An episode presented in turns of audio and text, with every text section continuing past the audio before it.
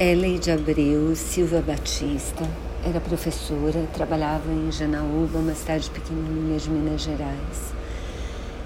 E num dia de 2017, a creche onde ela trabalhava sofreu um ataque de um funcionário de lá, um vigilante, que chegou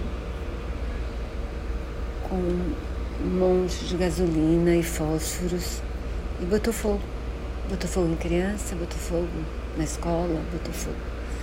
E matou um monte de gente, mas podia ter matado muito mais se a Ellen não tivesse ajudado a tirar as crianças da escola e tivesse morrido nessa tentativa de salvar o máximo de vidas possível. E hoje eu estava lendo Ricardo Morim no Facebook ele fez uma homenagem a essa professora, dizendo que tinha de agradecer. E é isso aí. Todo mundo tem de agradecer a uma pessoa que foi tão corajosa e que salvou a vida de tantas crianças que vão poder virar adultos por causa dela.